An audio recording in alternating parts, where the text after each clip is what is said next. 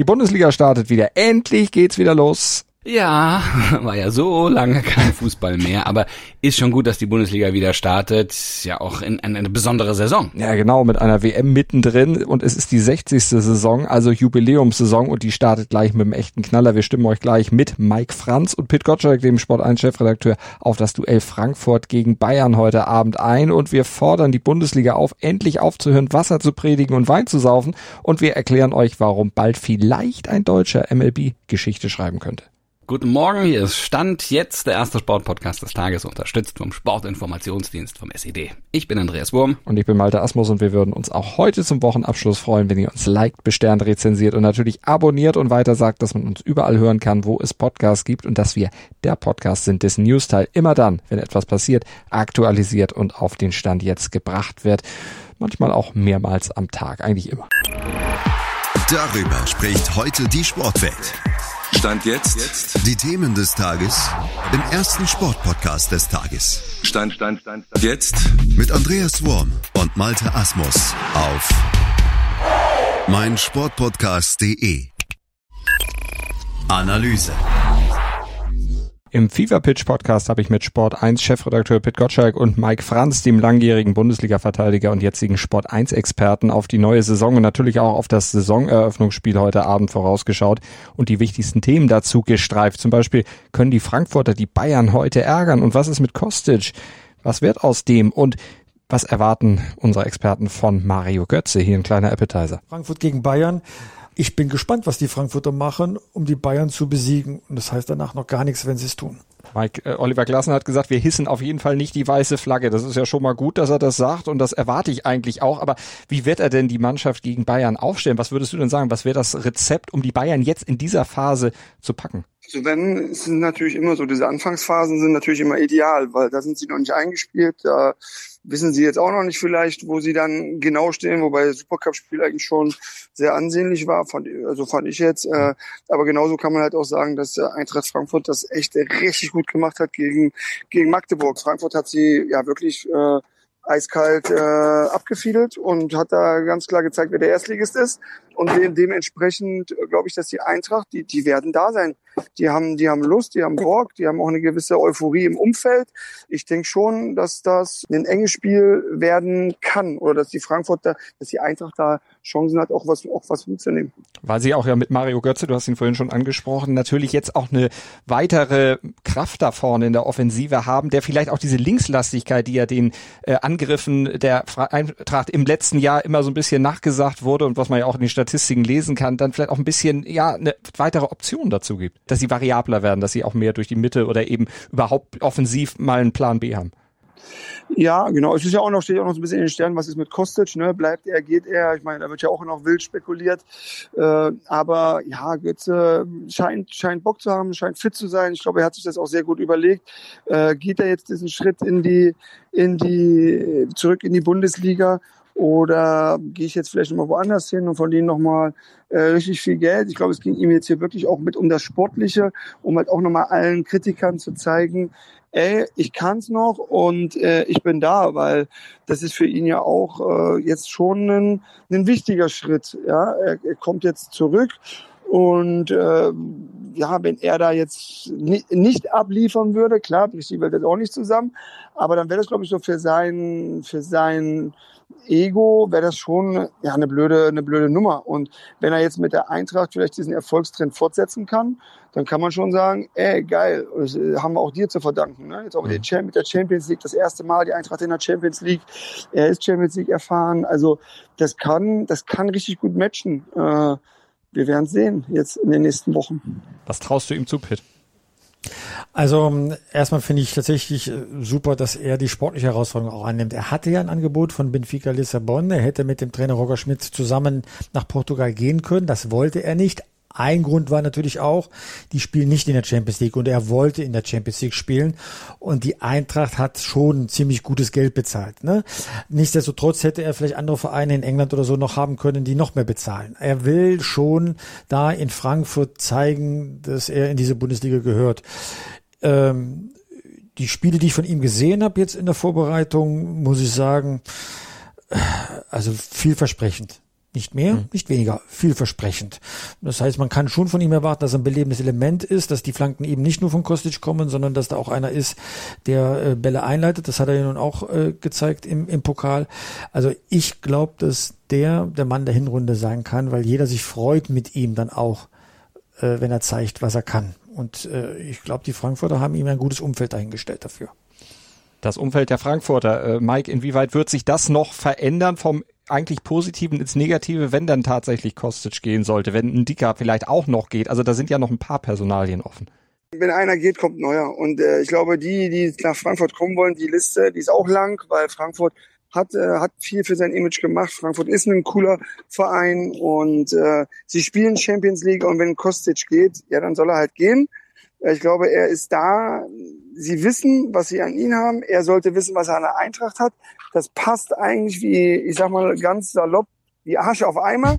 Äh, und äh, ja, wenn er das nicht zu schätzen weiß, dann ja, dann soll er halt, dann soll er halt gehen. Aber wie gesagt, und ich glaube, sie haben ein sehr gutes Scouting, das haben sie jetzt immer wieder bewiesen. Dann wird der nächste kommen, der dann halt dementsprechend diese Lücke füllen wird. Ob er sie genauso gut füllen wird, wird man sehen. Das ist Fußballrad, das dreht sich immer weiter und äh, ich bin mir sicher, wenn er geht, kommt ein anderer, der nicht viel schlechter sein wird. Und wenn ihr wissen wollt, was Pitt und Mike so tippen für dieses Spiel, dann hört doch mal rein in den Fever Pitch Podcast, überall wo es Podcasts gibt und natürlich auf meinsportpodcast.de. Top-Thema. Erinnerst du dich noch ans letzte Wochenende, diese Aktion von DFB und DFL? Also du meinst, äh, dass alle Pokalspiele eine Minute später angepfiffen wurden, um ein Zeichen äh, für Klimaschutz zu setzen? Exakt das. Äh, nette Idee, aber irgendwie mhm. auch wieder sinnlos, wenn nur wenige Tage später bekannt gegeben wird, dass Stuttgart und Köln während der WM-Pause durch die USA reisen und dort in Austin gegeneinander spielen werden. Also die spielen nicht zu Hause, die spielen in Austin, um die Liga auf dem US-Markt zu vertreten. Da wird ganz Texas auf den Beinen sein, glaube ich, wenn die das äh, anschlagen. da Stuttgart gegen Köln, echter Knall. Knaller. Aber das zeigt auch mal, wie ernst der Fußball es mit diesem Thema Klimaschutz wirklich meint. Naja, das will ja hier so zu Lande schon fast keiner sehen. Stuttgart Exakt. gegen Köln. Nein, das ist böse. Aber Wasser predigen, Wein trinken und einfach so weitermachen wie bisher. So macht's der Fußball letztlich auch, weil er es finanziell einfach kann trotz drohender Energiekrise. Er kann, aber der Breitensport und seine Millionen von Mitgliedern zum Beispiel nicht der Breitensport wird unter der Energiekrise extrem leiden. Das kann man jetzt schon mal sagen. Das ist definitiv sicher. Also da wird an allen Ecken und Enden gespart werden müssen. Und den Breitensportverein, den steht das Wasser sowieso schon bis zum Hals dank Corona. Und nun droht auch weiter eine Austrittswelle, weil die Leute eben jetzt sparen müssen. Und auch die Vereine müssen ja sparen wegen dieses befürchteten Energielockdowns, nämlich Gas und Strom was sich dann auch wieder auf die Angebote für den Breitensport gerade im Winter erheblich auswirken wird. Nur der Profifußball, der macht weiter wie immer. Ja, nix ist ne, von nix ist übrig geblieben von der Demo, die seit der Corona-Pandemie immer von Vereinen, auch von Verbänden gepredigt wurde. Dabei könnte der Fußball doch jetzt gerade ein Zeichen setzen. Ne? Diese ganze Kritik, die immer auf sie einprasselt, und sich einfach jetzt mal entgegenstellen und mit gutem Beispiel vorangehen. Also du meinst zum Beispiel mal kalte Duschen in den Umkleiden zum Standard erheben, also Bundesligaspiele vielleicht ja, auch ja. nur noch nachmittags aus auszurichten ohne Flutlichteinsatz Reisen zu Auswärtsspielen. Die könnte man ja auch mit Bus und Bahn machen oder auch mal per Fahrrad ins Trainingslager fahren. Da muss man eben nicht irgendwie um den Globus fliegen, sondern fährt eben einfach in die nahe Umgebung, Naherholung. Ja, exakt. Das wäre mal ein, ein, ein ernst gemeintes Zeichen, ne? die Gesellschaft sicher ja auch positiv aufnehmen würde. Ähm, insgesamt würde das ganz, ganz sicher die, die Glaubhaftigkeit und die Glaubwürdigkeit dann auch steigern. Jetzt muss man ja sagen, die Bayern gehen da schon ein Stück voran. Die werden jetzt ihre Bemühungen in Sachen Nachhaltigkeit Nachhaltigkeit verstärken. Die werden nämlich die Außenbeleuchtung der Allianz Arena statt sechs Stunden nur noch drei Stunden nach Anbruch der Dunkelheit anlassen. Also da wird das Stadion dann nur drei Stunden in Rot erstrahlen. Ja, ein Tropfen auf einen heißen Stein. Ne? Also immerhin eine Maßnahme, muss man sagen. Auch wenn das eine ist, die, also die wirklich ja keinem wehtut. Aber bitte mehr davon. Heute in der Sportgeschichte.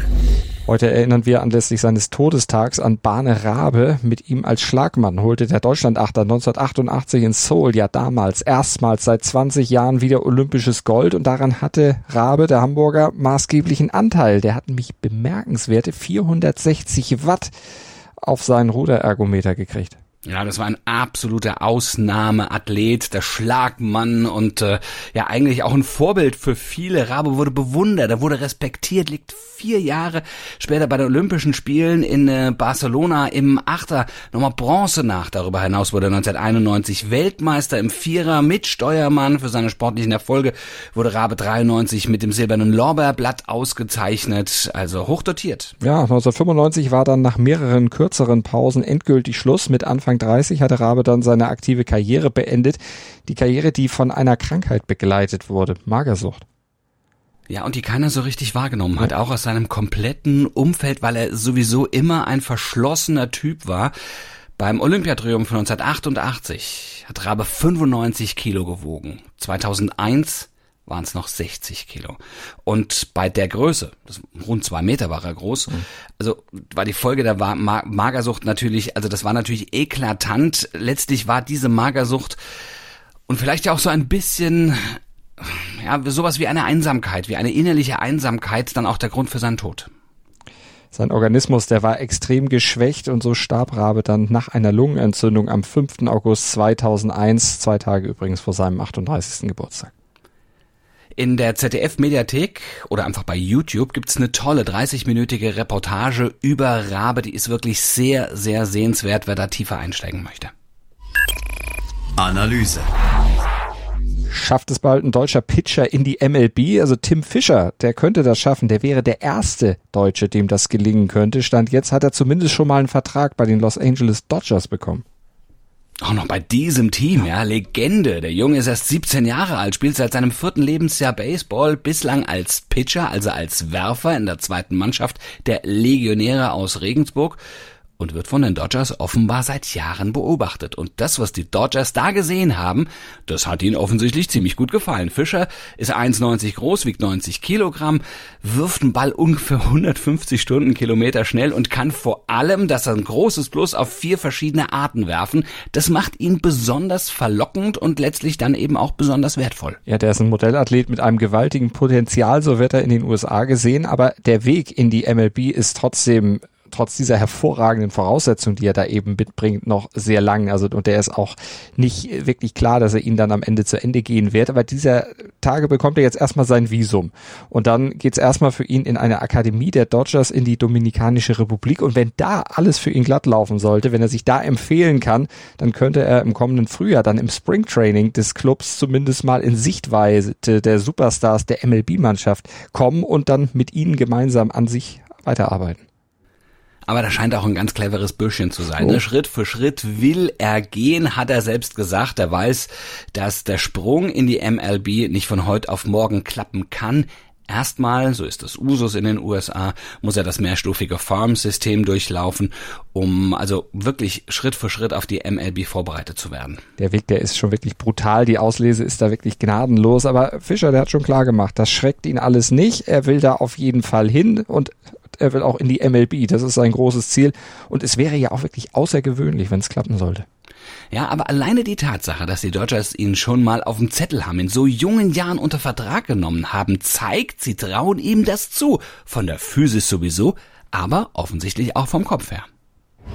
Das bringt der Sporttag. Stand jetzt. Heute Abend startet also die Bundesliga in die 60. Saison. Wir haben es eingangs gehört mit Frankfurt gegen Bayern. Wahrscheinlich dem Bundesliga-Comeback von Mario Götze und einem Versprechen von Eintracht-Coach Glasner. Deswegen hissen wir nicht die weiße Fahne am Freitag, sondern äh, wir werden alles dran setzen, mit einem Heimsieg in die neue Bundesliga-Saison zu starten. Freitagabend, Primetime gegen den amtierenden deutschen Meister. Fußballherz, was willst du mehr? Und zur Einstimmung gibt es davor schon mal zweite Bundesliga. Fortuna Düsseldorf kann heute Abend zumindest mal für eine Nacht die Tabellenführung übernehmen.